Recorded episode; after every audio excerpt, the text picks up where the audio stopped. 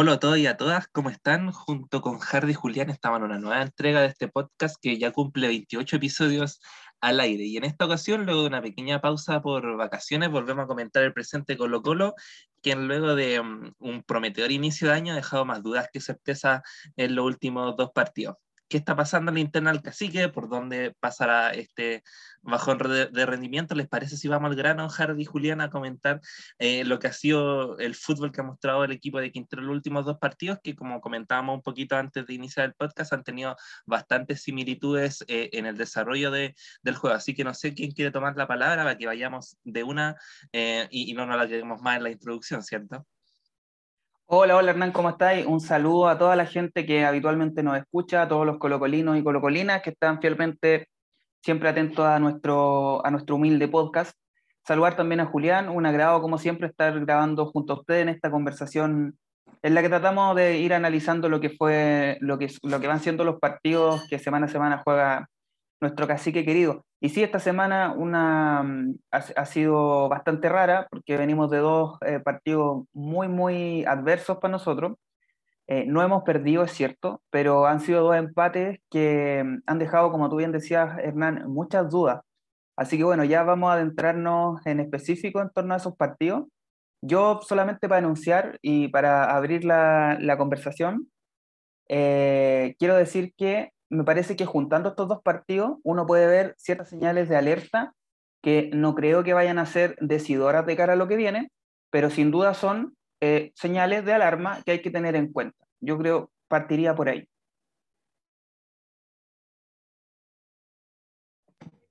Sí, la verdad es que sí, es que estos dos partidos uno los puede analizar de forma similar. Eh, en, lo personal, creo que frustración y desesperación es lo que, lo que uno más siente porque cree que Colo Colo puede dar más. Tenemos el ejemplo del campeonato pasado, de los partidos amistosos. Yo creo que nadie esperaba que los primeros tres partidos Colo Colo llevara solamente un triunfo. Pero también, por otro lado, no hay que ser tan pesimista. Como tú dices, Hardy, esto no creo que haya ser la tónica de Colo Colo en todo el campeonato. Van tres partidos recién y Colo Colo no ha perdido. Eso también es un, es algo bueno, no, no ha perdido, pero sí van dos partidos que son una alerta, como tú dices, que son una advertencia, decir que si Colo Colo no quiere perder tres puntos, tiene que empezar a trabajar y mejorar ciertas cosas. Hay varios jugadores que ya en estos primeros tres partidos le ha costado mostrar cosas interesantes y jugadores que en el campeonato anterior, en los momentos importantes, fueron clave. Entonces hay que empezar a, a cuestionar un poco de esto, hay que empezar a, a trabajar más esto y, y Quintero sobre todo tiene que empezar a sacar conclusiones ya, ya un poco más definitivas. Sí, bueno, con Serena y con Audax, nosotros lo, lo comentamos en el, en el, capítulo anterior, contra Serena teníamos mucha confianza eh, en base al, al, rendimiento que había traído el cuadro papayero, Audax Italiano, al igual que la Serena, tampoco ha logrado levantar cabeza en este campeonato. De hecho, ninguno de los dos ha ganado un compromiso y los dos parecían duelos más o menos accesibles para el cacique. De hecho, en los primeros tiempos, eh, lo, los dos partidos se inauguran con goles de Colo Colo antes de los 15 minutos. Yo creo que todos pensamos eh, que iba a ser trámite fácil, ¿cierto? Que venía la goleada quizá, o que no íbamos a echar el partido al bolsillo y, y tener un trámite más tranquilo. Pero por diversas razones, ambos partidos se complican lo empatan y en el segundo tiempo Colo Colo no tiene las herramientas futbolísticas, deportivas, tácticas que eh, permitan al equipo sobreponerse em, al envión que tuvo la Serena, al envión que tuvo Audax en los segundos tiempos, que bueno, para suerte nosotros no terminó con los equipos dando la vuelta, pero sí complicando mucho un Colo Colo que eh, está nublado en ciertos aspectos del,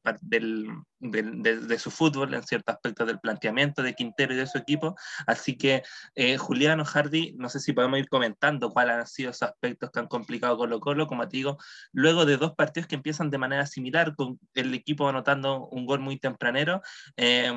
y que después se termina complicando en el segundo tiempo. Yo creo que hay bastante que decir eh, porque mm, porque siento que, así como para nosotros, porque yo creo que la mayoría de los hinchas esperábamos un inicio de torneo distinto, o sea, eh, ganando al menos uno cuando veía a los rivales, pensaba quizás a Everton de local había que ganar, era el primer partido, con la Serena también, porque uno suponía que al ir a jugar de visita, que fue la faceta en la que mejor nos vimos el torneo pasado, eh, eso también iba a, a, reflejarse en este caso, qué sé yo, y uno suponía también que al menos hasta el partido con Audax, eh, Colo Colo debía marcar ciertas diferencias porque era un partido de local nuevamente, qué sé yo. Entonces, yo, yo estoy seguro de que también hubo muchos colocolinos y colocolinas que a lo mejor no pensaban así y que creían que esto iba a ser más complicado. No me cabe eh, la menor duda de aquello. Pero yo creo que la mayoría pensábamos de manera diferente. Dicho eso, creo que eso refleja también que seguramente el plantel lo veía de la misma manera. O sea, yo creo que el plantel, una vez que se, se mm, gana el título de la Supercopa, ese partido ante Católica, en que Colo Colo fue ampliamente superior, eh, uno se quedó con una sensación eh, muy, muy agradable y muy esperanzadora de cara a lo que venía. O sea, eh, parecía que las deudas del torneo anterior se, se comenzarían a saldar con la incorporación de, la, de, los refuerzos que habíamos traído, qué sé yo. Y, de verdad lo quiero decir, chiquillos, no sé cómo lo ven ustedes, pero yo creo que esa misma confianza que a lo mejor nosotros tuvimos, la tuvieron también, la tuvo el plantel. Y por eso creo que en parte ya vamos a ir analizando ciertas decisiones que nosotros creemos futbolísticas que quizás no fueron las correctas, pero de nuestra humilde postura, nosotros no somos directores técnicos ni nada, eh, digo, ya vamos a ir analizando aquello, pero sí me parece en principio, al menos, que que eso también da cuenta del impacto que estos resultados negativos o desfavorables, como los empates sucesivos que hemos tenido, también afectan psicológicamente al equipo, porque yo estoy segurísimo de que el plantel no se veía en esta situación. No es una situación dramática ni nada por el estilo, pero yo creo que si hacíamos una encuesta la mayoría del plantel antes de iniciar el torneo, seguramente el 80% pensaba que al menos a la tercera fecha llegábamos con 9 o 7 puntos, a lo menos. Entonces, bueno, eso yo creo que por ahí también hay que empezar a, a desgranar un poco el análisis. Sí, yo estoy de acuerdo con lo, con lo que dice Hardy y también con las palabras que, que, da Hernán. Hay cosas en común en estos dos partidos y también yo creo que, al menos yo y muchos hinchas no esperaban que Colo Colo registrara dos empates y uno de local. A mí me pasa, y en Serena y con Audax, lo mismo me di cuenta de que Colo Colo inicia bien, pero le cuesta mantener esto, le cuesta mantener este ritmo de partido y nuestros segundos tiempos no son buenos, no, excepto el partido con Everton, donde fue como al contrario de lo que está haciendo estos últimos dos partidos. Con Audax, no, Colo Colo no pudo hacer un segundo tiempo correcto. Creo que por situaciones puntuales también el ánimo de los jugadores se complicó un poco contra Audax italiano y con Serena también, por el mismo hecho de un gol temprano, un gol muy temprano y un gol de otro partido, por un descuido de, de entrar descuidado en el segundo tiempo, un gol de camarín, como se le puede decir. Serena empata el partido y de ahí el, todo fue bastante complicado para ambos equipos, un partido bien disputado. Y lo mismo con Audax, después fue un partido que a pesar de que Colo Colo pierde un jugador como Esteban Pavés, además un jugador que estaba siendo importante y que viene siendo importante, se empieza un poco a, trabar todo y empezamos a tener como un, una para cada lado, como se le puede decir, y, poca claridad de ambos equipos y opciones desaprovechadas de Colo Colo que, lamentablemente nos pasaron la cuenta. Sí, totalmente de acuerdo, chiquillo. Em, yo creo que, em, no sé, a mí, bueno, como para ir punto por punto también, creo que me hace falta mucho los, los sub-21. El año pasado fueron clave muchos de los jugadores de, de, la cantera para sacar adelante partidos. Estoy hablando, no sé, de de, de Joan Cruz, que fue clave, por ejemplo, en el partido contra Católica, en la final de la Copa Chile, Jason Rojas, que mantuvo un gran nivel durante gran parte del campeonato antes de su lesión, eh, los ingresos del bicho Pizarro cuando se nos complicaba un poco el medio campo, Arregá, que tuvo un par de partidos que entró y convirtió para asegurar el resultado, y, y creo que Quintero aquí, aquí también vamos a ir más fino con, con las individualidades, eh, ha, ha, preferido por sobre los canteranos a jugadores que hasta ahora no están dando el ancho. O sea, Solari, luego de declararse intransferible por parte del blanco y negro, creo que no sé si se, ha sentido figura del equipo, no sé si le, le afectó negativa o positivamente eh, eh, ese hecho como tal, pero sí ha tenido una baja de rendimiento evidente a lo que había mostrado el año pasado, eh, a lo que mostró en la pretemporada y que lo llevan a tomar malas decisiones dentro de, de los partidos, particularmente ayer contra Audax, por ejemplo,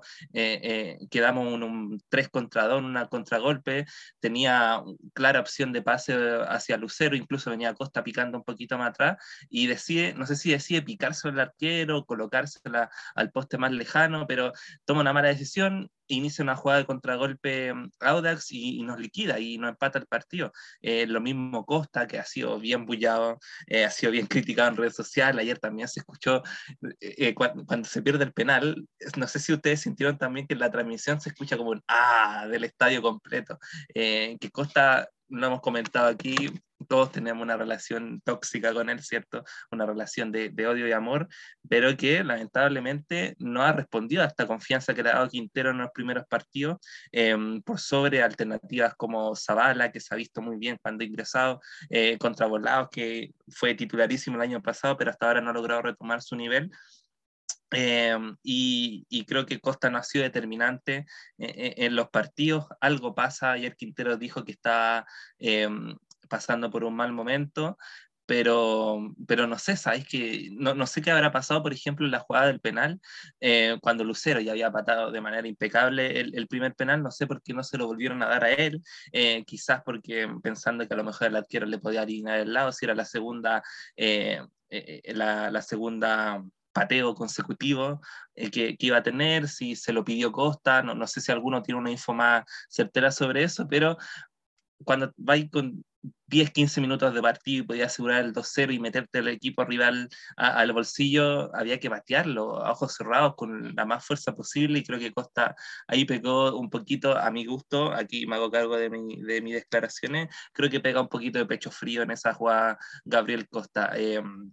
aunque nunca ha sido un jugador que, que, uno diga un jugador aguerrido ni tanto, siempre me ha molestado ciertas actitudes de él que, que se ríe con los rivales, no sé, que de repente un poquito muy buena onda dentro del campo de juego, así que por lo menos yo creo que también la baja individual de, de estos dos jugadores que fueron clave el año pasado hoy día eh, eh, nos pesan, nos pesa la, toma de, la mala toma de decisiones que han tenido ellos, y, y, por ese lado creo que ya es momento de que Quintero, em, en vista de estos dos últimos partidos malos que, que han tenido, alterne eh, eso, ese puesto y, siga dándole rodaje a esta competencia interna que también le hizo al plantel el año pasado. no sé qué opinan, no sé si podemos ir, ir viendo otra individualidad de otros aspectos del juego, Hardy o Julián, no sé quién iba a hablar. Sí, es que la verdad es imposible no comentar ese, ese penal fallado por Gabriel Costa, que para mí fue malo en todo sentido. Primero porque a mí me parece, no, no, no sabemos más ya qué pasó en, la situación, pero me parece que él lo pide como para, para agarrar confianza, sabe que no estaba bien, entonces dijo, hago el gol y ahora me recupero. Yo intento pensar que eso es lo que pasaba por la mente de Gabriel Costa, pero luego va y lo patea con una tranquilidad, como si como si el penal fuera al minuto 80 y Colo Colo iba ganando 4-5-0 y uno no entiende, no entiende cómo un jugador que ya viene mal, un jugador que ya viene demostrando quizás no, no lo, que, lo que ya había mostrado hace un año, que fue un gran rendimiento, un jugador importante en el funcionamiento del club y no, no, no puede entender cómo toma la decisión de patear así un penal que te puede poner 2-0 arriba en el marcador y te puede hacer quizás solucionar el partido entero hasta los 90. Y después, además, Costa no, no, como que al contrario, como él esperaba recuperar la confianza, siento que la pierde incluso y no logra aparecer en el partido y, bueno, pasó algo que, que, pocas veces lo hemos visto, que Quintero lo saca muy temprano, sale por el cambio, se va directo al camarín, y eso también me, me generó un poco de molestia esa actitud, pero cuesta entenderlo y también la jugada de Solari, yo siento que quizás no, no es que pecó de individualista, por decirlo de una forma, pecó de individualista, pensó que lo podía resolver solo o quizá incluso se ve mucho que no, no levanta la cabeza Solari al, al ir atacando y, quizás no se da cuenta, no se percata de que tiene dos compañeros totalmente habilitados por el, por el otro sector, Lucero y Costa, si no me equivoco, y, y termina resolviendo de una manera muy nefasta, muy, muy nefasta. Lo, lo, más probable es que intentaba picarla al arquero porque lo notó un poco adelantado y notó la, la posibilidad, pero lo, la ejecuta muy mal la intención y, y bueno, yo creo que esa jugada puntualmente pasó la cuenta, luego Colo Colo se desordena, no, no, no encuentra respuesta y viene el gol de Auda italiano de esa misma jugada, o sea, de, una opción clara de Colo Colo, se termina todo en un gol de Auda, o sea, eso grafica un poco lo que está pasando con Colo Colo día. Está muy, muy, muy nublado, está muy, muy, muy falto de, de idea y, y, cuando lo pillan así, cuando, cuando no logra Colo Colo tener el tiempo para poder resolver los problemas, te pilla mal parado y te, y te convierte. Sabéis que yo creo que ustedes dijeron algo clave, que me parece que es necesario reiterar, y es que, o destacar más bien, y es que eh, el gol de Audax, tras una, una, ocasión clara perdida por Solari, marca lo que ha sido Colo Colo este, estos últimos dos partidos. Eh, un equipo que no convierte oportunidades claras a su favor y que posteriormente se ve complicado cuando los equipos le, le descuentan y, y, ya no hay opciones, pareciera que sacaban las variantes para poder eh, buscar algo, algo distinto. Ahora, respecto a lo de Costa, yo diría que, mm, eh, bueno, sin duda él fue un jugador muy importante para Colo Colo el campeonato pasado, pero yo creo, esta, esta es mi apreciación al respecto, que incluso cuando Costa era el, el, mejor del equipo, seguía siendo irregular en ese momento. Tenía quizá en un partido, ¿se acuerdan de esta, de este, de esta leyenda, de este mito, digamos, de esta leyenda urbana, que señalaba que había que putearlo para que pudiera marcar o asistir, qué sé yo? Eh, pero más allá de la broma, eh, eso grafica claramente que incluso en los momentos en los que él era muy importante para el equipo, el torneo pasado, eh, aún así en esos partidos él desaprovechaba varias oportunidades, lo que pasa es que después marcaba un gol o daba alguna asistencia y, y todo quedaba ahí. La distancia con respecto a esa situación es que hoy por hoy el equipo no funciona colectivamente y por lo tanto esas situaciones perdidas se resienten mucho más.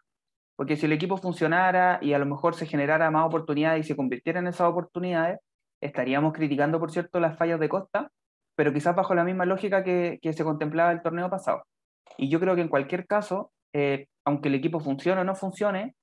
eh, no puede suceder, o sea, no, no, puede, no podemos eh, basar nuestra, mm, gran parte de nuestra, de nuestra dinámica, de nuestras opciones en un jugador que mm, tiene grandes problemas de definición.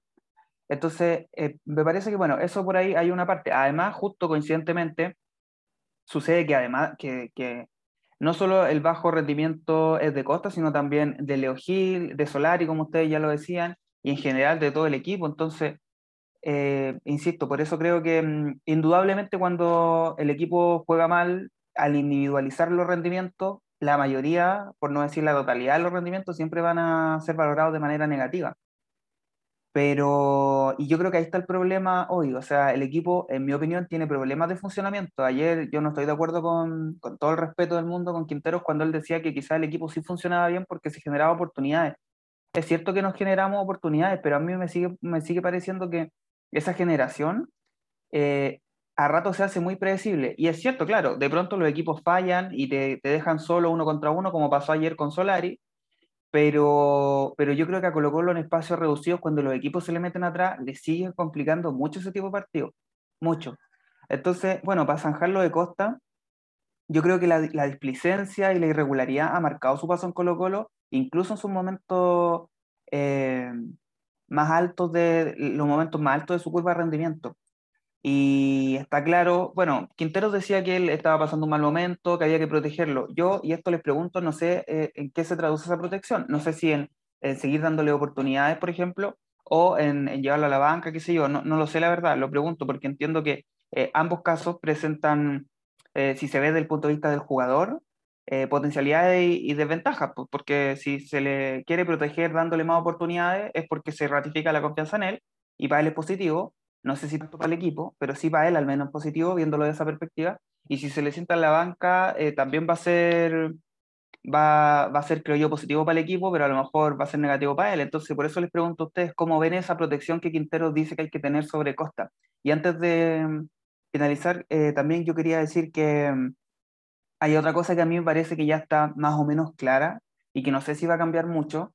y es que eh, Leo Gil jugando adelantado, jugando de espalda o teniendo esa responsabilidad del último pase,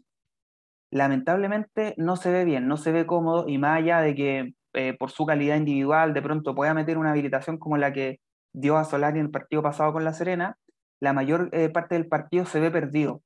Y cuando tiene el balón se demora mucho en entregar y creo que el equipo se ve eh, excesivamente lento. Entonces, si sumamos que Costa anda impreciso y que Gil además no está cómodo en esa posición, es la mezcla perfecta para que el equipo no genere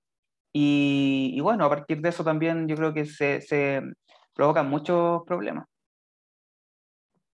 Sí, mira, va a sonar raro, pero yo estoy de acuerdo contigo cuando tú dices que no estás de acuerdo con Quintero, cuando él dice que eh, Colo Colo está jugando muy bien y que tiene un funcionamiento muy bueno. No estoy de acuerdo tampoco, al igual que tú, pero sí estoy de acuerdo en lo que dice que hay que mejorar anímicamente algunos jugadores que no están finos a la hora de definir. Yo creo que ahí es claro a quién se refiere. Me imagino que Costa y, Solari son los dos jugadores que,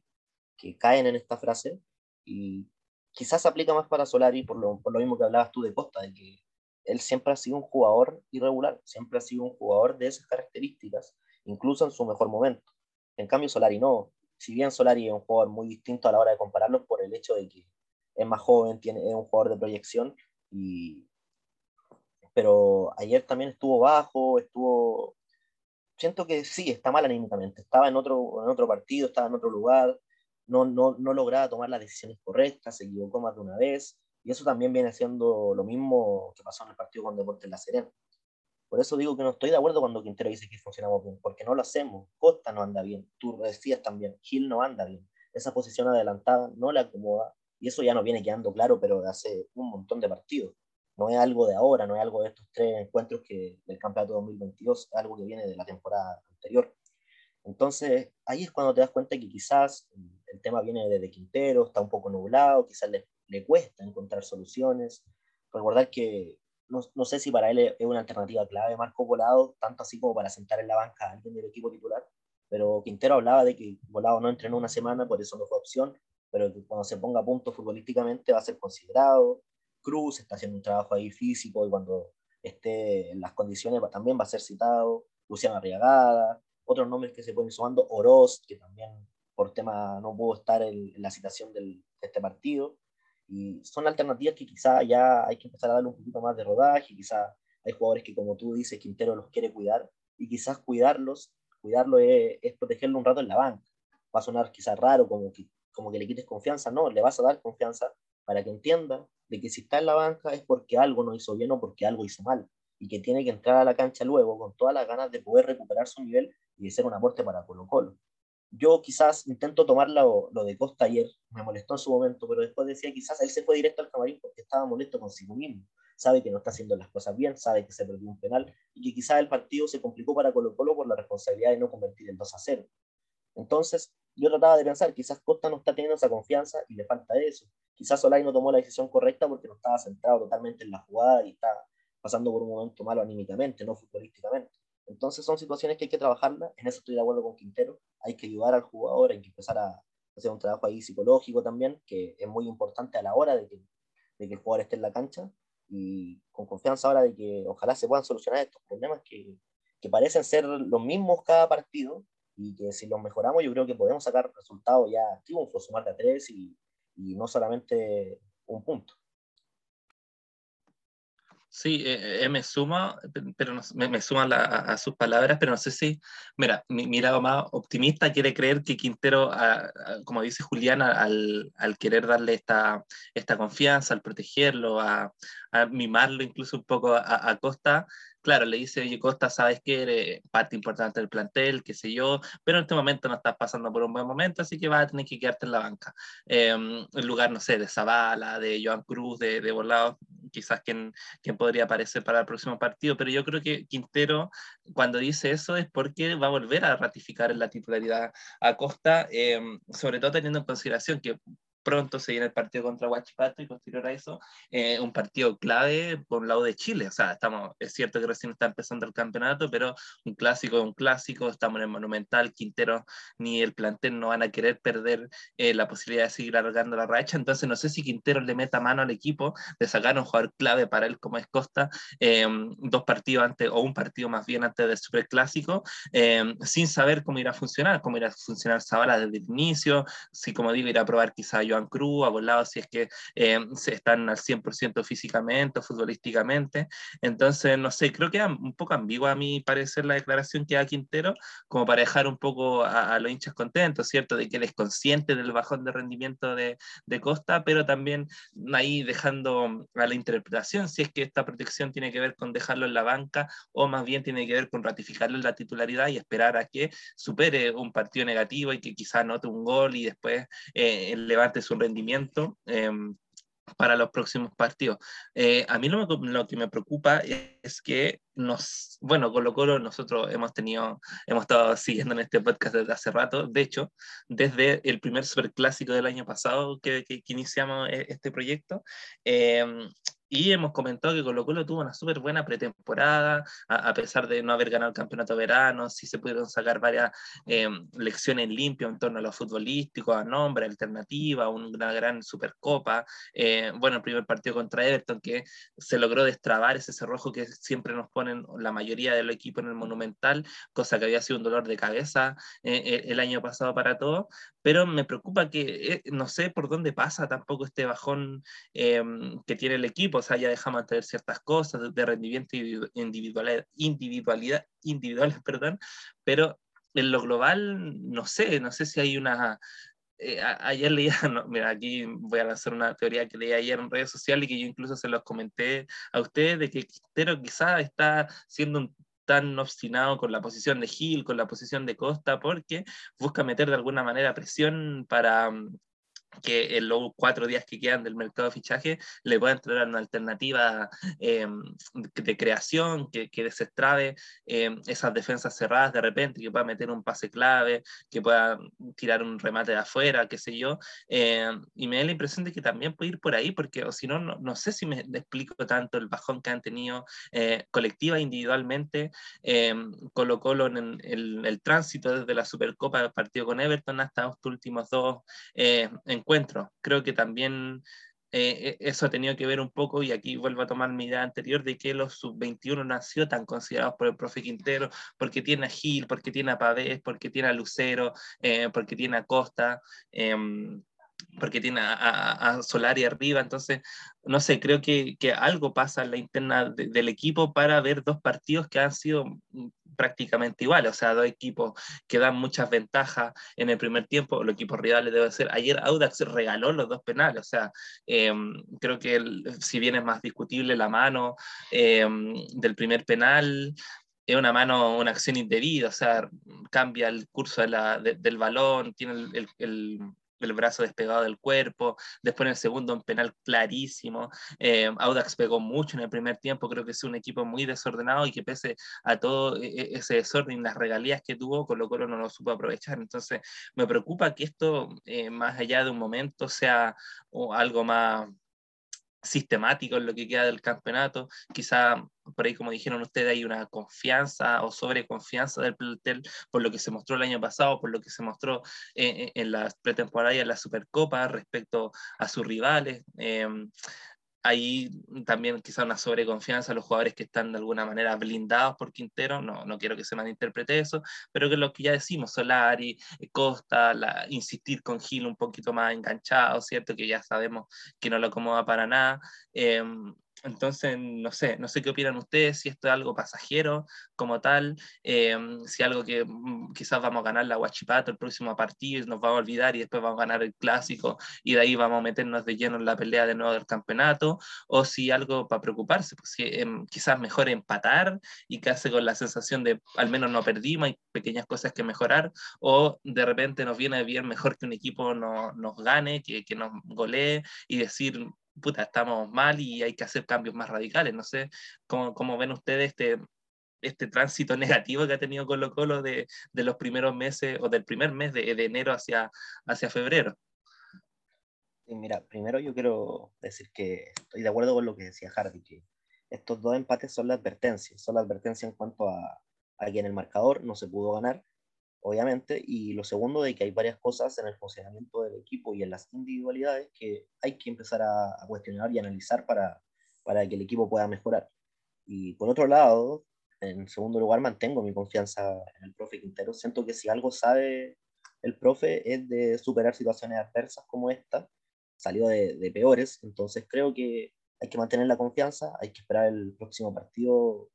ojalá con, viendo un Colo Colo ya solucionando estos problemas, ojalá en, cierta medida, ¿no? ¿no? esto no va a estar todo bien de un momento a otro, o, todo va a cambiar de un momento a otro, pero de a poco Colo Colo puede ir mostrando más, puede ir solucionando sus errores y así lograr ya con todo obtener los tres puntos. Yo quiero agregar dos puntos, uno negativo y uno positivo.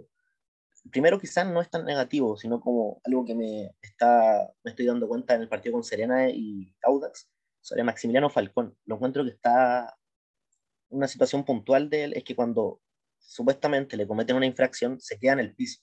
Con Serena, eso terminó en una opción clara de ellos, y con Audax terminó en esta jugada que finalmente no fue penal, por suerte, de Jason Roja, porque se queda esperando que le cobren algo que, que cuando te das cuenta al momento, ya que el juez está mirando hacia otro lado, que ya no, ya te hizo el gesto de que no, no va a cobrar, tienes que pararte y seguir en la jugada. Puede parecer que esto sea quizás muy, algo muy pequeño,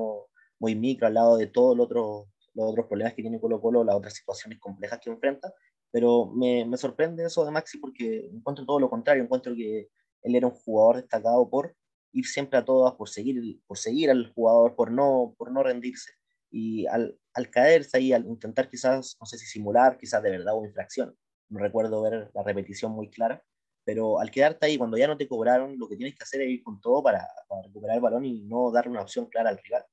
Esa es la primera mención. Y la positiva, lo de Lucero. Yo siento que el, año pasado yo, todos hablábamos de que nos faltaba el 9, nos faltaba ese, ese delantero que se asocia el juego, y ahora lo tenemos y no lo estamos aprovechando. Lo digo por un lado que es bueno, porque ya lo tenemos, y malo por el otro lado porque, porque no lo estamos aprovechando. O sea, tenemos este jugador que también Quintero lo deseaba tanto, lo tenemos, ya rindió, o sea, ya, ya te dio más de tres partidos, considerándolo amistoso, de buen rendimiento. Entonces ya, ya, ya está ahí, ahora es, es cosa de, de, de, arreglar el funcionamiento para que Colo Colo pueda rendir con ese 9. Y siento que no está siendo así, y eso te genera un poco como de, como de algo ilógico, como estábamos esperando tanto este 9 y ahora no lo estamos aprovechando. Aún así, Lucero ya lleva dos goles, uno de penal, por cierto, pero lleva dos goles y eso ya es, ya demuestra algo, ya te, ya te dice que tienes al jugador ahí que tienes que empezar un poco más a trabajar para poder hacer lo importante en, en este club.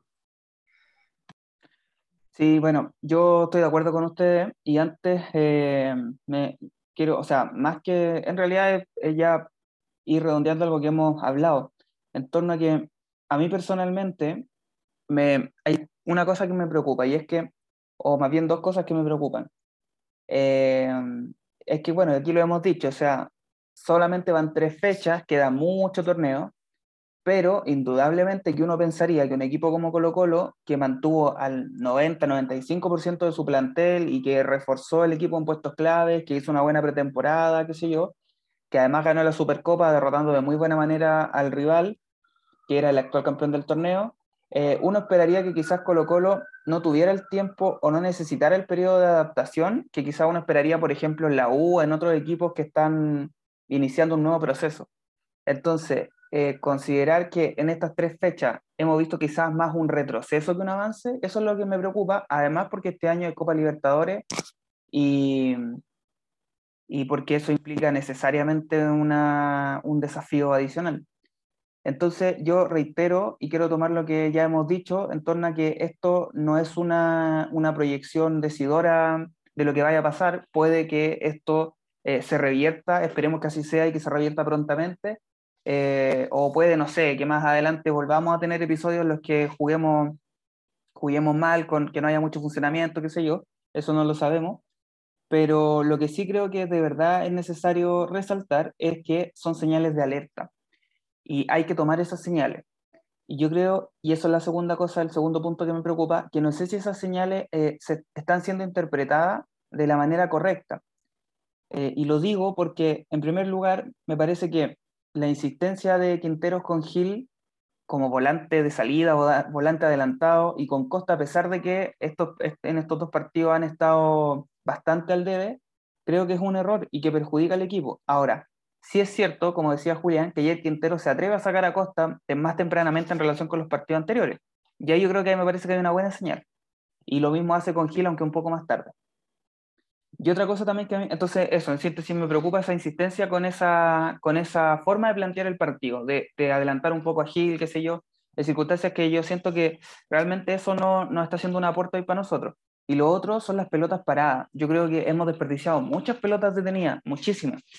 Y, y en partidos en los que el resultado, o, o más bien el trámite del partido está complejo, apretado, son claves. Y no hablo solamente de los tiros libres de Leo Gil, estoy hablando de los corners fundamentalmente. Entonces, yo no sé si eso no se está trabajando como corresponde, que no creo, o simplemente los jugadores están tomando malas decisiones al momento de ejecutar esa idea ya previamente trabajada en la semana. Pero hay un problema bien grande con ese aspecto, creo yo, que no debemos descuidar. Eh, y lo último, bueno, eran, eran esas dos cosas básicamente, pero para ir, para ir cerrando la idea, también creo que, a ver, denme un segundo que aquí algo se escucha de fondo, me dice Hernán, pero esto fue recién o si me corrigen. Sí, sí, no sé, es como si estuviera como pasando a llevar algo contra el micrófono, esa sensación me da. Sí, como pasando el micrófono, su, su ASMR. Ah, qué raro, raro porque no estoy. Es que quizá, bueno, voy a ajustar, sigan ustedes, voy a ajustar mi micrófono.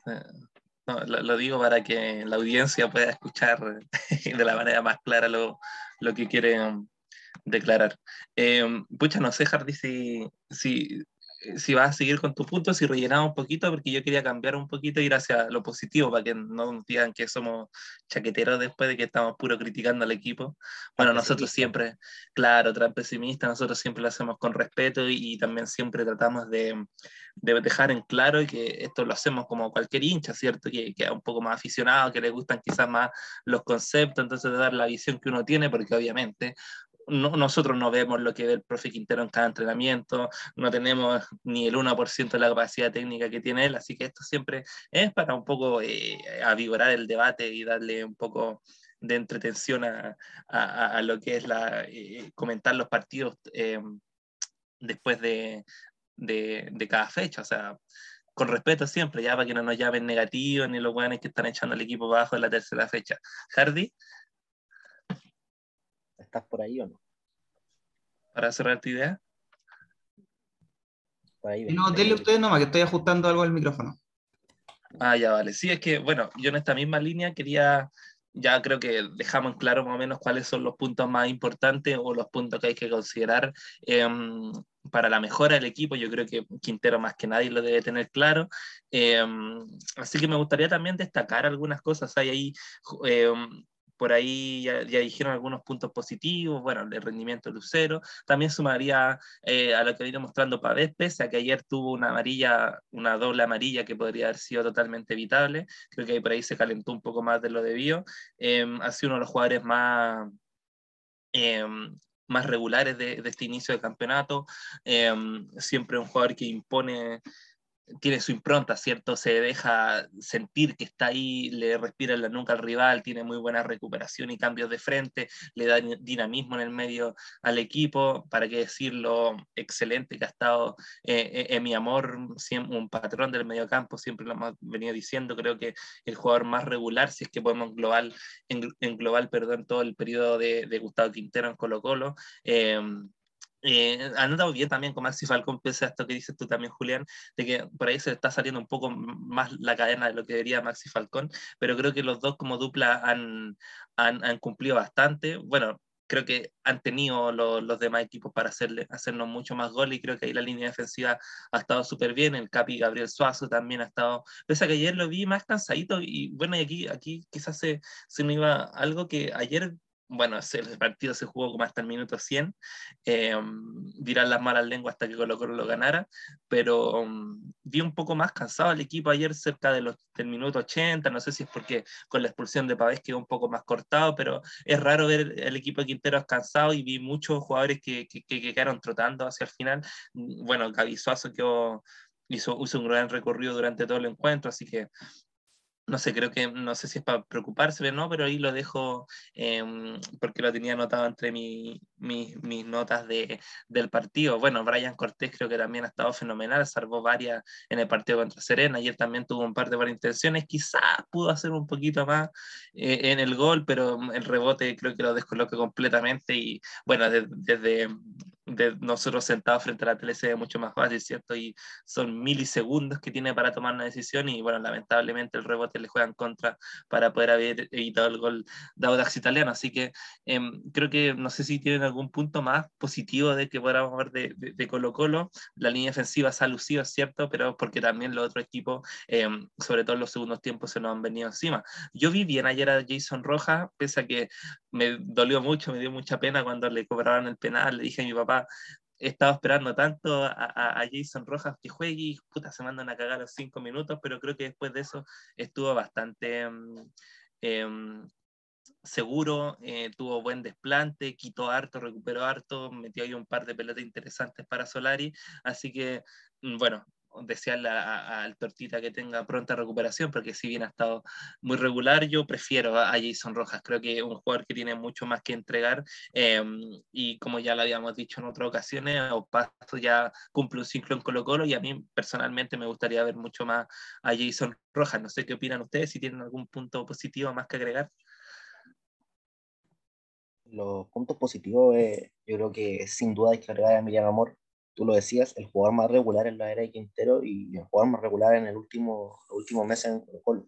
Un patrón en la defensa, se complementa muy bien con Maxi Falcón, que si bien yo, yo agregaba como comentario esas situaciones que me estaban como sorprendiendo un poco de Maxi, eh, lo han hecho muy bien ambos, lo mismo con Gaby Suazo por la izquierda, lo hemos dicho siempre aquí en los capítulos que para nosotros lo más bajo en la defensa es en la banda derecha con paso y fue lindo ver ayer a, Jason Rojas que, tenga la opción otra vez de, empezar a sumar minutos. Si bien fue arriesgada esa jugada que le cobran penal en, en una primera instancia, luego todos sabemos que, que fue al bar y no, no fue cobrado porque le daba el balón primero, pero fuera de eso, todo lo hizo muy bien Jason. Siento que entró a un partido que estaba complicado y lo hizo bien y le dio un impulso anímico por la banda derecha al equipo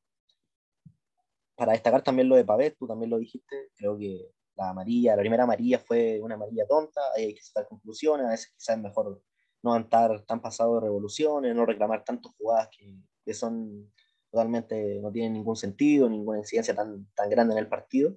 y por eso se pierde el próximo encuentro o el subsiguiente, como ocurra este tema de la amarilla, y espero que, que, cuando vuelva, vuelva porque vuelva bien porque va a ser importante, un jugador que que se ha logrado acomodar bien en el medio campo de, Quintero y, y, sin duda es titular indiscutido. Y bueno, lo de Lucero ya, ya lo hablé, ya, ya lo había dicho, Lucero viene, viene mostrando hace rato que tiene cualidades para ser un 9 interesante,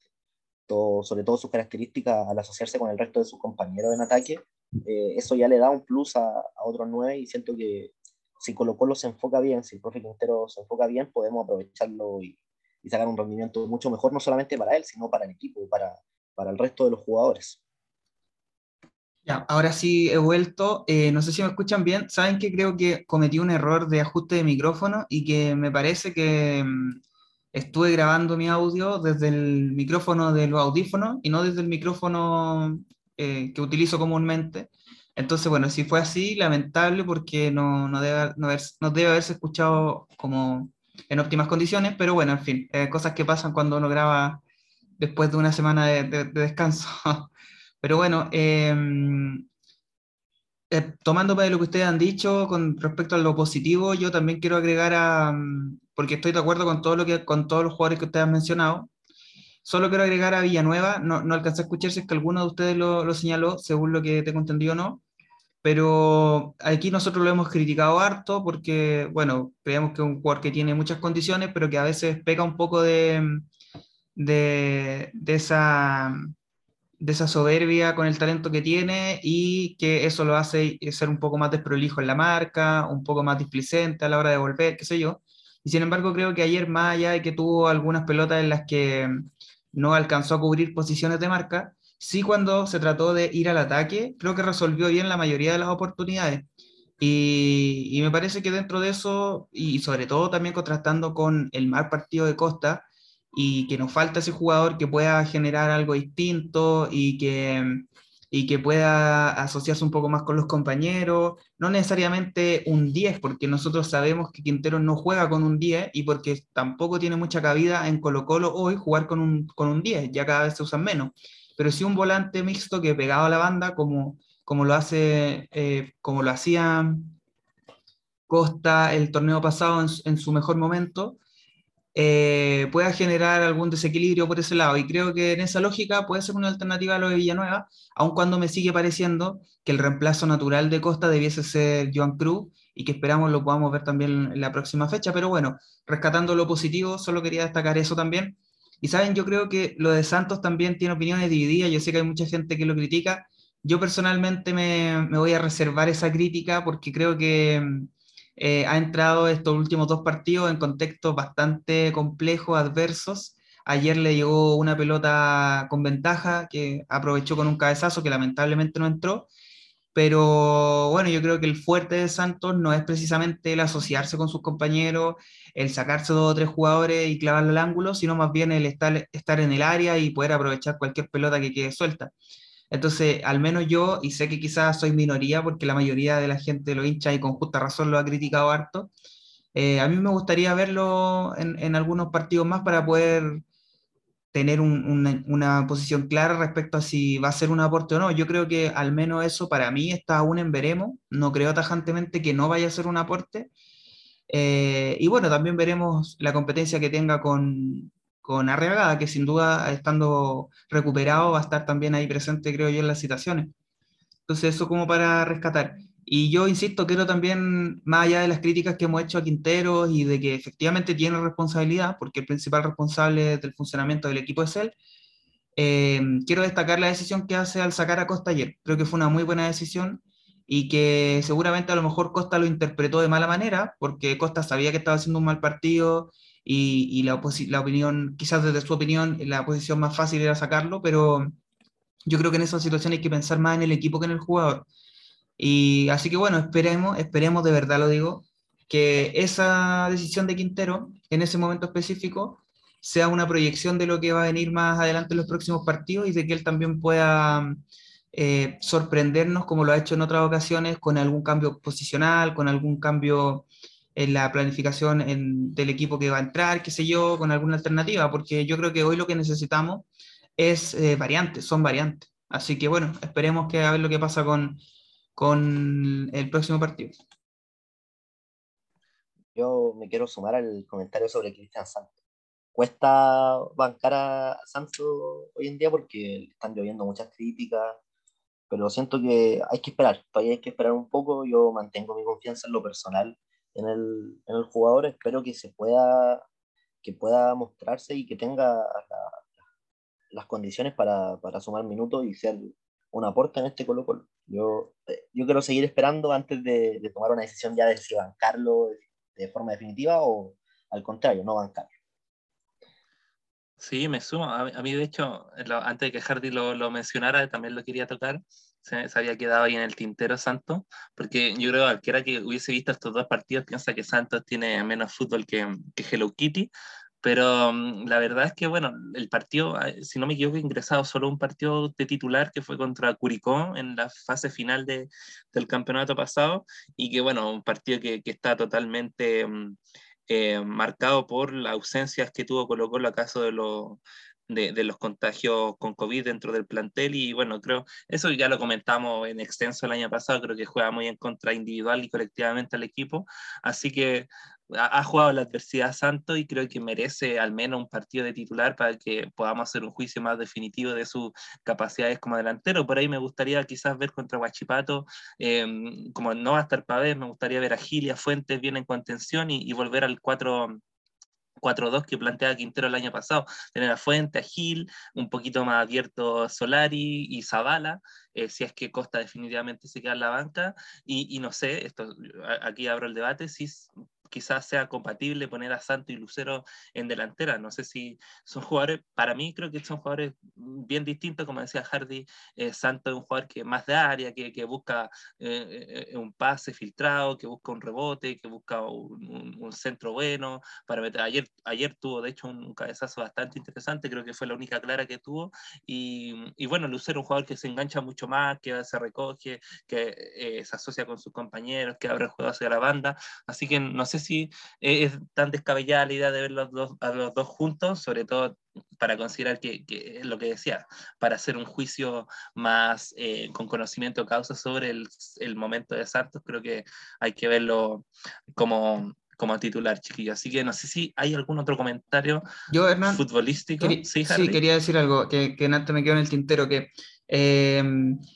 uno cuando ve el equipo de ayer piensa, bueno, este es el equipo que en principio Quintero seguramente piensa para la Libertadores, ¿cierto? Con tres volantes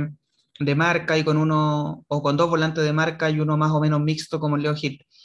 Pero, y es cierto que a jugar por lo que pasó ayer, uno dice, bueno, si, si vamos a jugar así Libertadores, este no puede ser el equipo, o sea, no, no puede estar porque no pueden estar los tres juntos porque se pierde la generación de juego. Yo sentí ayer que gran por grandes momentos del partido nos sobraba un mediocampista. Para mí el titular, y ustedes también lo han dicho, es Pavé, seguro, fijo, y él tiene que jugar, en mi opinión, o con Gil o con Fuentes al lado. Pero creo que los tres eh, a jugar por lo de ayer no, no es una buena idea. Pero, y esto es lo que yo quería decir, es que también esto depende mucho de cómo se da el partido. O sea, eh, si, yo creo que hay que darle al menos otra oportunidad de verlo a los tres juntos. A mí personalmente no me seduce esa opción, salvo para un partido en el que queramos defender, que ahí sí creo que sería una buena alternativa. Pero igual siento que hay que mantener un poco la calma en eso porque eh, creo que hay que verlo en un par de partidos más juntos. Y si definitivamente no funcionan, yo creo que seguramente Quintero va a tomar decisiones, pero, pero también me parece está un poco apresurado, más allá de que, insisto, a mí en, en el equipo ideal que a mí me gustaría ver no, no están los tres juntos pero insisto en que a pesar de eso, creo que al menos hay que darle uno o dos partidos más a ese trío para, para, ver si efectivamente funciona o no. Creo que jugarlo solo por un partido igual es un poco apresurado. Pero, reitero, insisto con esto, que yo creo que la mejor opción es que juegue Pavés uno más de ellos y una alternativa de, de enlace como Joan Cruz o incluso Zavala por, por la banda, qué sé yo, no sé. Pero eso solamente quería acotar. Entendido, sí. Em, por ejemplo, no sé, si te toca un River en fase de grupo, un Palmeiras, ojalá que no, no quiero mufar al equipo, pero creo que hay que meter esa, con tres volantes de contención y jugar un poquito más ropadito, porque es un suicidio si le vaya a jugar igual igual a, a, equipos como eh, del calibre de, de, River, de Flamengo, de Palmeira, de, incluso de Barcelona, de Guayaquil, probablemente que ha tenido un súper buen presente en Copas Internacionales. Eh, bueno, eso estará por verse. Quintero dijo que ya iban a empezar a hilar más fino eh, con las decisiones de Copa Internacionales cuando tuviéramos conocimiento de, de, cuáles van a ser los rivales de Colo Colo y que si no me equivoco eh, es la última semana de, de, marzo el sorteo y la Copa Libertadores empieza a mediados de abril, por ahí si no me equivoco. Ahí me corrigen si estoy dando información, información perdón, falsa. Y bien, cerrando ya lo que es lo, netamente deportivo, creo que coincidimos en varias cosas y hay puntos que, la gente que, que, nos escuchará irá también a coincidir o irán a, estar en, desacuerdo, pero queríamos abrir el debate en todo. Uno también recoge o, impresiones de, de los amigos, lo que se comenta por grupos de WhatsApp, lo que ve en redes sociales y creo que son más o menos los problemas más o sea, no sé si problemas, pero las complicaciones que ha tenido el equipo en estos dos últimos partidos y que eh, eh, esperemos que se puedan corregir eh, en lo que queda de, de, campeonato, porque además recién estamos empezando, pero son puntos contra equipos, contra rivales accesibles que perfectamente podrían definir un, un, hipotético campeonato. Así que cerrando este punto, quisiéramos un punto triste el partido de ayer, quisiéramos pasar un punto también igual de triste y de complejo. Muchas veces lo hemos abordado también en este podcast. Nosotros hemos dicho siempre que tenemos, estamos abiertos a conversar de, lo futbolístico y de lo extrafutbolístico. Y ayer lamentablemente el partido estuvo marcado por incidentes. Bueno, en primer lugar, antes de que se iniciara el partido, eh, muchos hinchas a través de redes sociales hicieron conocer su descontento eh, en torno a lo que fue el ingreso al Estadio Monumental. Al parecer, mira, yo no he tenido la posibilidad de ir al estadio, al, por lo que entiendo Julián y Hardy tampoco han podido ir en estas dos primeras fechas que hemos jugado de local, pero al parecer se cambió un poco la, el, el, los protocolos de ingreso, lo que hace que haya mucha gente esperando en larga fila fuera del estadio, y era había cerca de 30 grados en, en, la capital, así que una, una espera todo el sol, imagino, con, con, gente de todas las edades, con también niños, niñas y, y, personas de, de, tercera edad, eh, lo que obviamente ya va mermando un poco lo que es la, la experiencia de, de, asistir al Monumental, lo que además se ve un poco más agudizado por los incidentes que lamentablemente de nuevo se han vuelto un poco tendencia, eh, han marcado la pauta en los últimos encuentros de Colo Colo de ciertas personas dentro de, de, la barra lanzando objetos hacia la cancha. Ayer se detuvo cerca de tres ocasiones el partido. De hecho, después Audax denuncia vía Twitter un peñascaso bastante grande que, que mandaron hacia el arco de, de, Muñoz en el segundo tiempo. Y bueno, también algo que se supo después del partido de que había un, grupo de personas que hizo ingreso a las bodegas del Estadio Monumental que supuestamente habían eh, amenazado a funcionarios. Así que se está marcando eh, una triste pauta en los últimos compromisos de Colo Colo. No sé, estos temas siempre lo decimos, son complejos de abordar. Es cierto que nosotros eh, nunca lo hemos dejado mm, eh, nunca hemos negado que tenemos un posicionamiento político, ¿cierto? Las personas que, que ya conocen eh, nuestro podcast, que nos han escuchado varias veces, saben eh, cuál es, saben qué ideas defendemos más o menos, ¿cierto? Que siempre tratamos de, abordar estos fenómenos sociales con bastante responsabilidad, sobre todo en un tema tan manoseado y tan apuntado y negativamente como, como es el comportamiento de las barras, pero por ahí hay un límite que rompe el deseo y, creo que hay, hay, cosas que hay que sentarse a conversar más seriamente de lo que es la experiencia de asistir al Estadio Monumental. No sé, Julián, Hardy, qué podemos aportar a este debate. Em, sería bacán si ustedes tienen, porque ayer hubieron muchos testimonios de gente que tuvo más experiencia al ingresar al estadio. No sé si ustedes pueden aportar más para que empecemos a conversar un poco más de este tema que por lo que veo ya tiene bastante aburrido a gran parte de la hinchada colocolina. Sí, lo cierto es que Colo Colo hace rato viene con problemas en los estadios. Eh, sucedió con Antofagasta en el campeonato pasado, sucedió con Universidad Católica en la Supercopa y ahora sucede con Audax Italiano en el partido por el campeonato nacional de este año. Entonces ya, ya hace rato que Colo Colo viene generando estos conflictos cierto grupo de hinchas, no todo el hincha de Colo Colo ni tampoco toda la barra de Colo Colo, es necesario decirlo, y se viene volviendo ya una tónica en, en nuestro club. Ayer se sucedió lo de los ingresos, muchas personas esperando al sol, con personas, con niños, con, con adulto mayor, lo que fue totalmente lamentable. Luego en el ingreso, unas personas tuvieron problemas con, con ciertos periodistas acreditados, que no lo tuvo problema al sentarse, insultaron a una niña de 6 años. Hemos tenido problemas en los baños con el tema del agua, hay problemas de visual. Entonces, yo lo dije ayer, la experiencia estadio cada fecha se está volviendo peor. Hay que recordar que a la hora de que se realiza un encuentro en el Estadio Monumental, lo principal que debe dar el club es un buen servicio al hincha de Colo Colo. Está bien, uno va por ver al partido, uno va por el club, pero eso tiene que ir de la mano con un buen trato.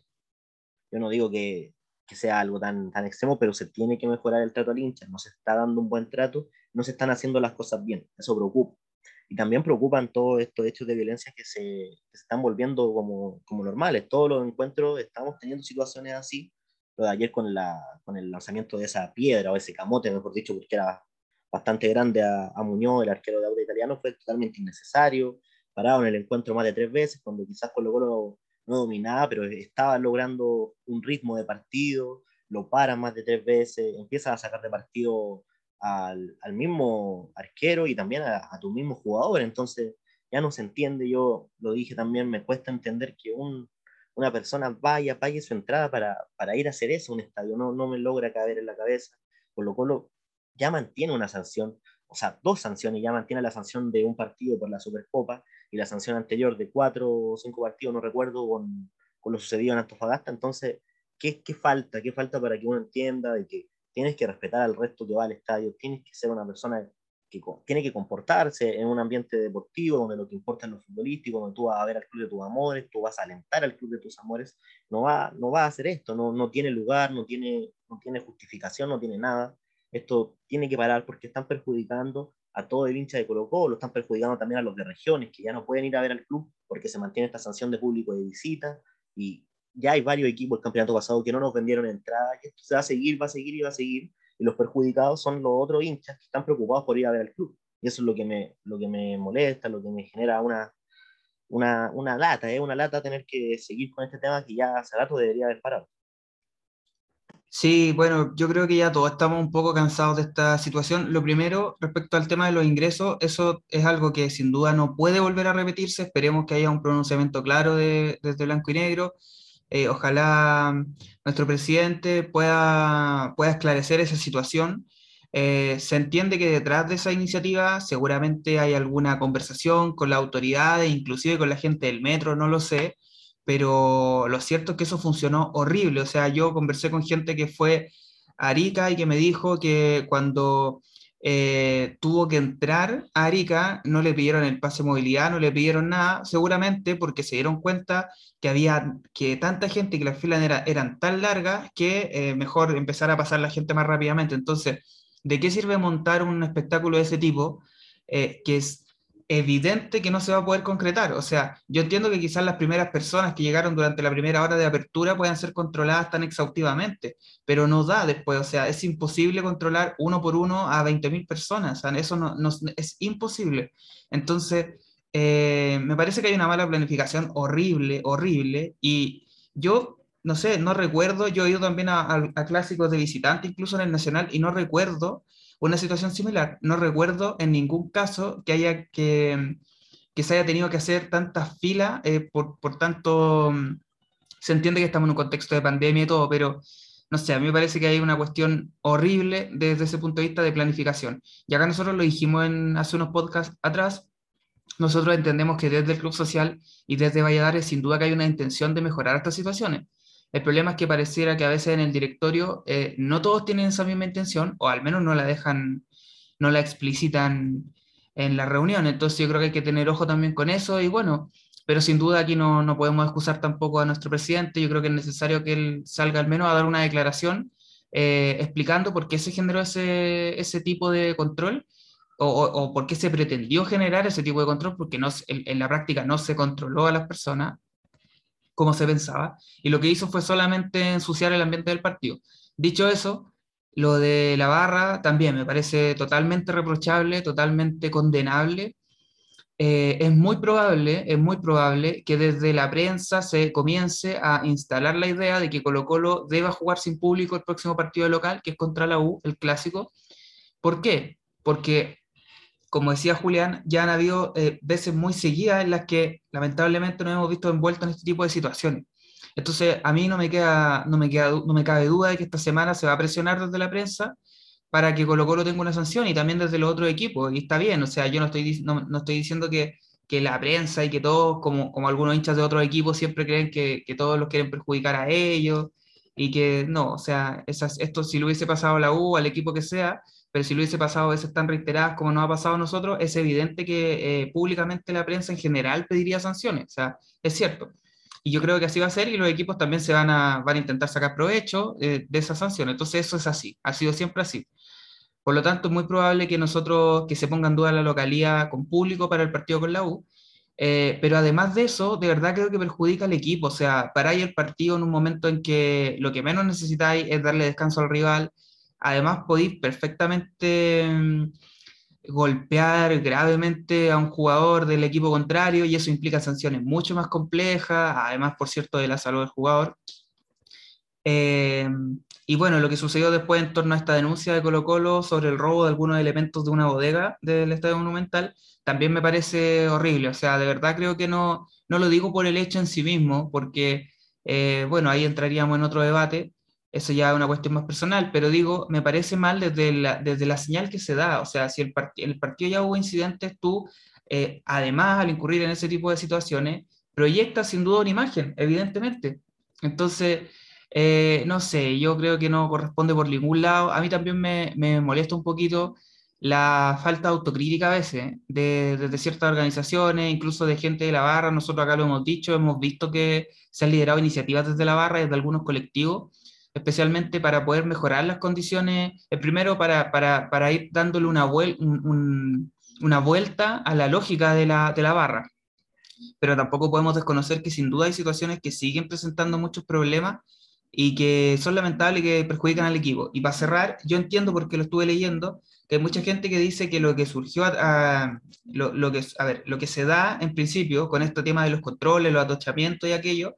genera tiene una repercusión y es que es caldear los ánimos y que por eso después, obviamente, la gente eh, se, se desquita a algunas personas de alguna forma con, con, lo que ya vimos. Y yo lo entiendo, me parece entendible, pero de verdad creo que es tremendamente perjudicar al equipo eso. Y, desde esa lógica me parece que no corresponde, pero en lo absoluto, o sea, no es primera vez. Y bueno, no sé, eh, al final pareciera que uno está adoptando una postura más simplista y no, no es así, no se trata de eso, pero hay situaciones que deben ser condenables y listo, o sea, no, tampoco todo tiene que tener una doble lectura necesariamente. ¿Condena o no condena Hardy los hechos de violencia? Claro, claro, pareciera que caemos en eso, pero, pero por eso yo digo que efectivamente Hernán y Julián, para cerrar la idea, que en este caso la, la situación es condenable, o sea, por, por, donde se le mire es condenable porque nos perjudica al equipo. Eh, y no tiene una lógica detrás que podríamos entrar a discutir, pero no la tiene en este momento. Eh, siempre me acuerdo que mm, el, el gran profesor Igor Goikovich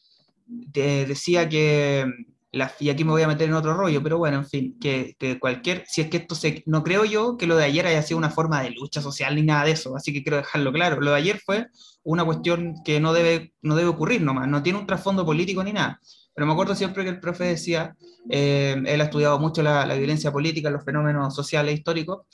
eh, que la violencia política, las expresiones de lucha de ese tipo de descontento siempre deben ser estratégicas y, y no solamente antojadizas. Entonces, no estoy diciendo que lo de ayer ha sido una expresión de lucha, no lo es, en ningún caso. Pero digo, eh, a lo que quiero apuntar con esto es que una conducta de ese tipo, porque parezca contestataria, no simplemente debe ser vanagloriada, me parece que al contrario, en este caso es tremendamente perjudicial para nosotros. Sí, sí, totalmente. O sea, yo creo que hay mucha gente de, de, de, todos los espectros del estudio, y aquí siguiendo un poco tu línea, Hardy, de todos los espectros del estudio, las ciencias sociales, de todas las ramas, eh, han explicado el fenómeno de la violencia, dentro del estadio es como una expresión de descontento pues, de, de, la gente de clases más bajas, populares, que tienen ahí una forma de, de, hacer ver al resto del mundo, sobre todo partidos como Colo Colo, que son de muy alta convocatoria e interés, el descontento que tienen por, por la, el contexto social en el que viven, ¿cierto? Por, por dejar visibilizar de alguna manera que quizás mucha gente no comprenda, porque es, es un tema mm, casi irracional, ¿cierto? Visibilizar eh, eh, de, a través de estos desórdenes, de la violencia, lo que es vivir en una realidad injusta, ¿cierto? En, un, eh, en una realidad que ha perpetuado por décadas el sistema neoliberal que, que vivía eh, permea casi todos los ámbitos de la sociedad en la que nosotros convivimos. Yo creo que ese es un punto, ¿cierto? Y entender de que hay gente que por tal o cual razón expresa ese descontento a través de la violencia dentro del estadio. Pero a mí lo que me, llama la atención y es lo que eh, creo que, que ahí también hay que, hay que ponerle ahí, eh, que tienen cierta responsabilidad, es que la Garra Blanca como organización hoy día, y, y lo comenté en los episodios anteriores, está lamentablemente poniéndole eh, la poniéndole, haciéndole la segunda básicamente a estos actos de mm, que, que, uno, claro, uno los puede entender, insisto, desde los estudios de las ciencias sociales, qué sé yo, pero que en la práctica perjudican eh, el, el, el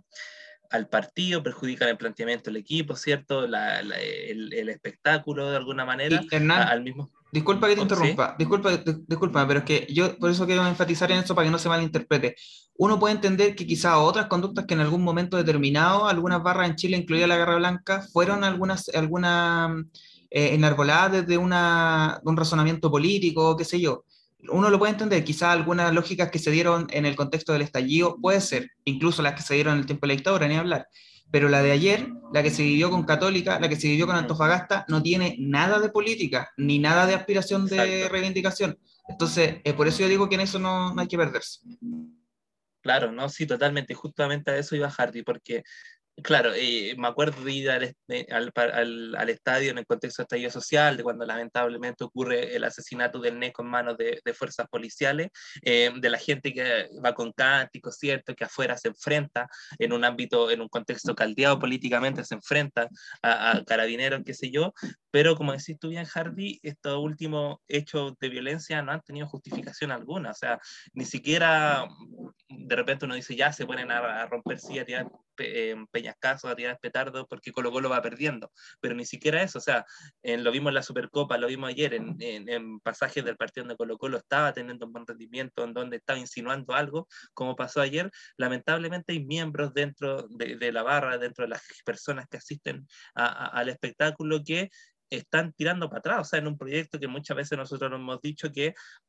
eh, por muchos años estábamos esperando que dirigencia, que, equipo, que la hinchada estuviera en la misma línea, pero lamentablemente esto va ensuciando el equipo y la Garra Blanca nos ha hecho, o sea,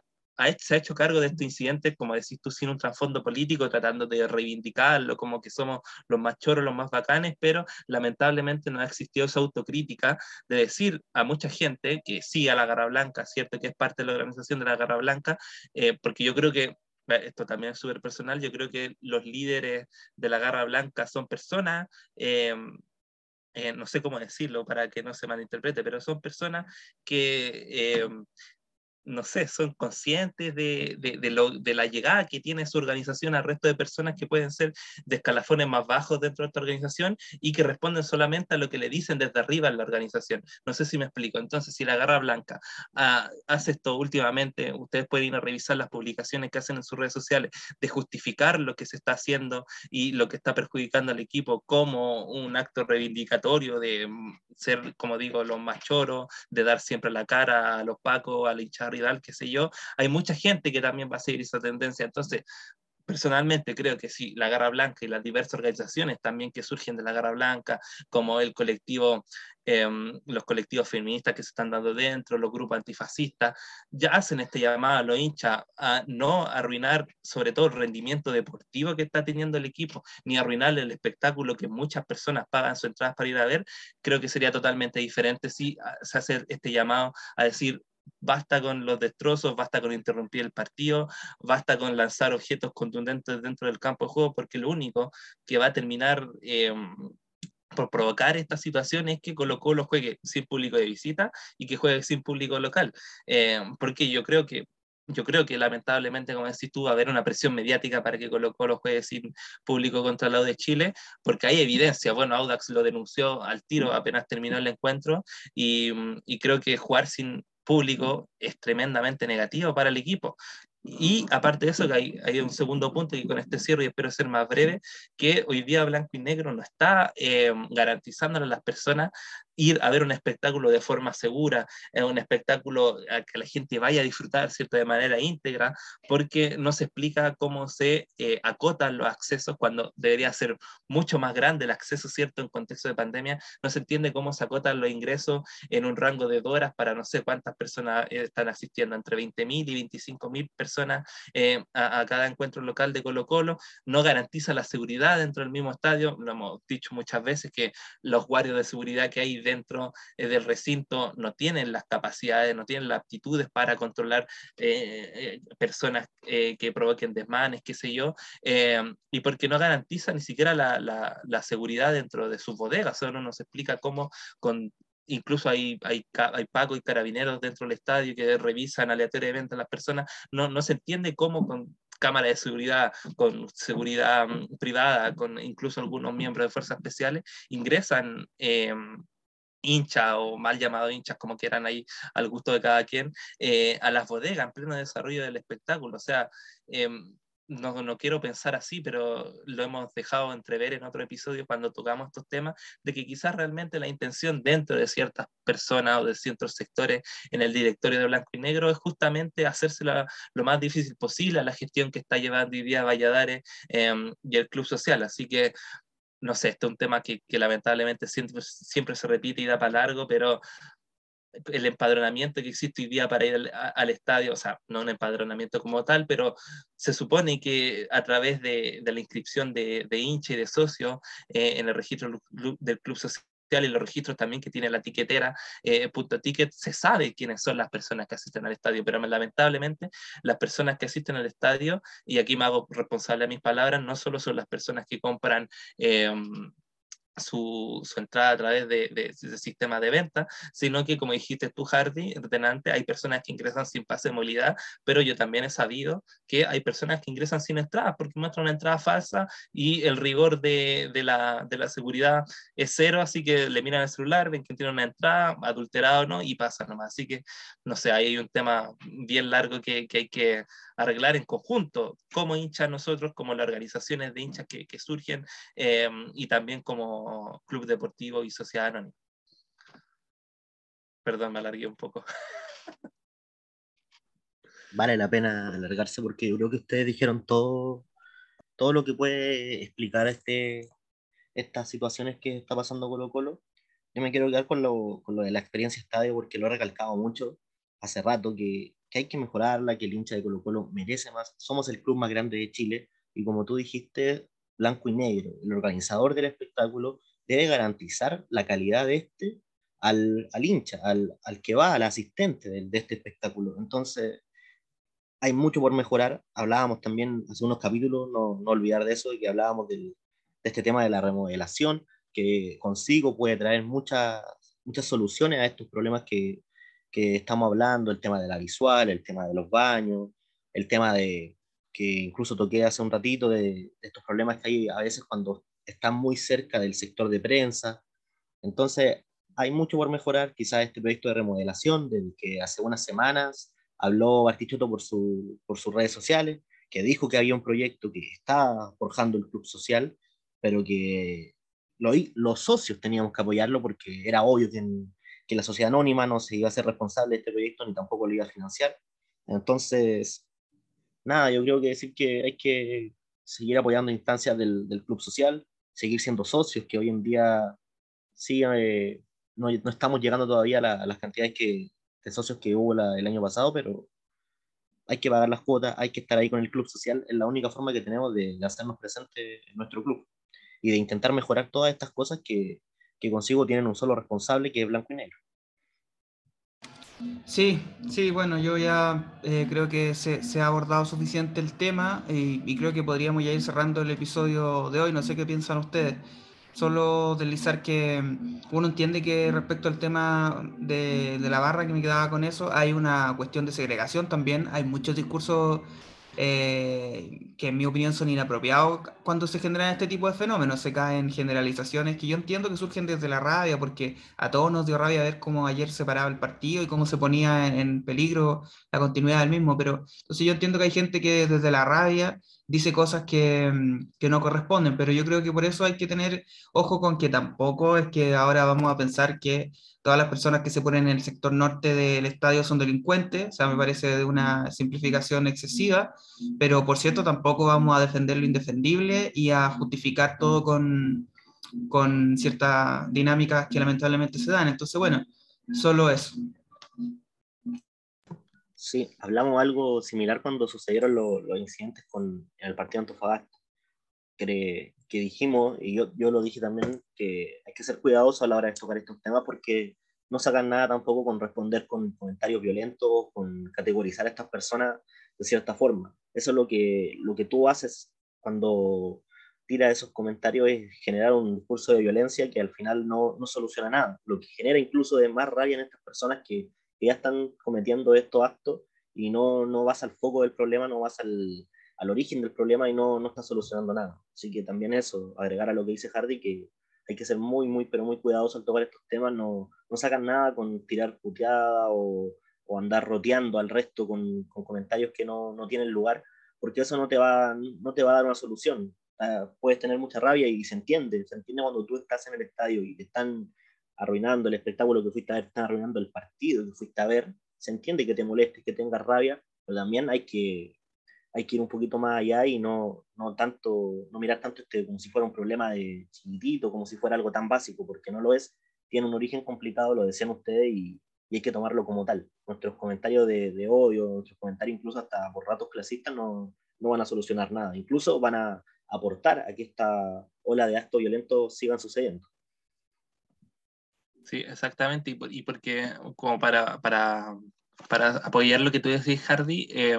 no solo los objetos que caen al estadio, que se les lanzan a los jugadores rivales, vienen de Arica, sino que de todos los sectores. Ojo, a, hay objetos que vienen de Ducapel, se vio en una jugada en el córner de, del primer tiempo de, o sea, el segundo tiempo que también del sector de Cordillera, Galvarino, caen objetos, o sea, creo que es, es, cierto lo que dice Julián. Hay muchos hinchas que se emputecen porque verlo desde la tele da rabia, verlo desde el estadio mismo da rabia, pero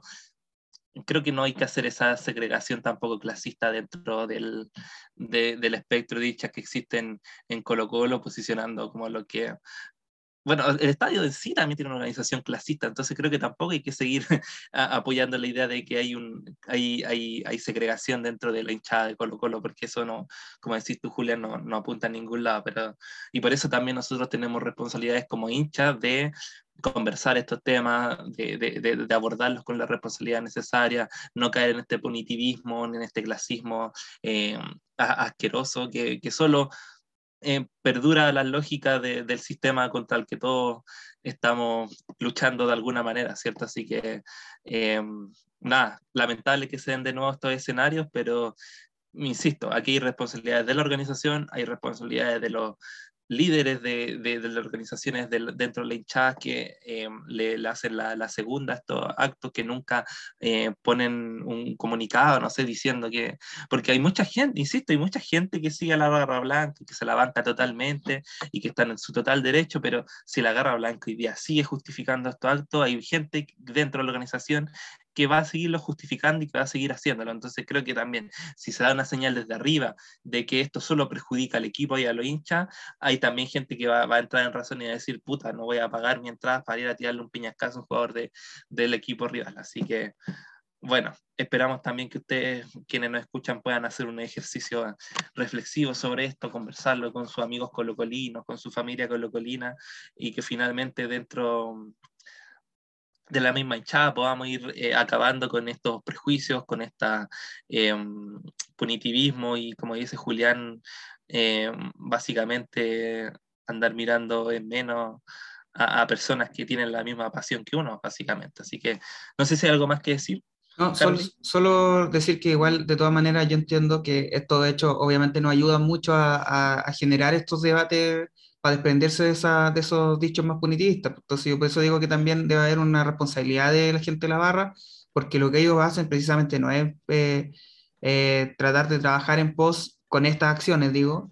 de, que, de dejar esto atrás, pues eso es lo más terrible, ¿cachai? Que al final esto no tiene justificación, pues, ¿cachai? Ni siquiera nosotros lo vemos desde lo, como lo estamos analizando y no le encontramos justificación. O sea, ciertos atenuantes puede ser, pero pero está mal, o sea, todos estamos de acuerdo en que está mal, por lo tanto, por eso digo que mm, yo entiendo la rabia de muchos colocolinos y, colocolinos y colocolinas, porque, insisto, lo que pasa y lo que ha venido pasando en estos últimos tres episodios no contribuye mucho a que el mismo hincha colocolino que tiene una mirada negativa de la barra cambie su mirada, al contrario, la profundiza, y con razón, porque los hechos que se han vivido son de esa naturaleza, entonces, en fin. Sí, eh, bueno, esperar que nos cuidemos, que no nos castiguen de local. Yo creo que por lo menos va a haber una sanción económica, eh, eso se irá a saber en la semana. Em, y, y, nada, pues ya tenemos cinco fechas de, de visitas sin público bueno, tuvimos la suerte que Serena tampoco pudo tener público local porque la Serena está en fase 2 em, y yo creo que también hubo suerte de que em, en lo que pasó en la Supercopa fue enfrentamiento entre las dos barras, entonces yo creo que si hubiese sido de parte católica o de Colo Colo la sanción hubiese sido mucho más, más aguda que, que una sola fecha de suspensión sin público de visita. Em, sí, sin público de visita. Así que eso, pues no sé si hay algo más que decir, Julián Hardy. Si no es así, eh, ha sido un gusto hoy día conversar con ustedes, Julián. Todo dicho. Sí, todo dicho. Así que muchas gracias a toda la gente que nos escucha como siempre. Estuvimos ausentes la semana pasada porque tanto Julián como yo nos encontrábamos con algunos problemas de conexión. Le dijimos a Hardy que quizás hiciera un programa solito, una especie de monólogo, pero bueno, no se sintió cómodo, así que eh, volvemos esta semana. Claro, Hardy. Eh, así que nada, muchas gracias a los que nos escuchan. Eh, un abrazo grande y nos estaremos viendo en una próxima ocasión, ojalá con un triunfo Colo Colo. Chao, chao, chao, pásenlo bien. Así que estén bien, chaito.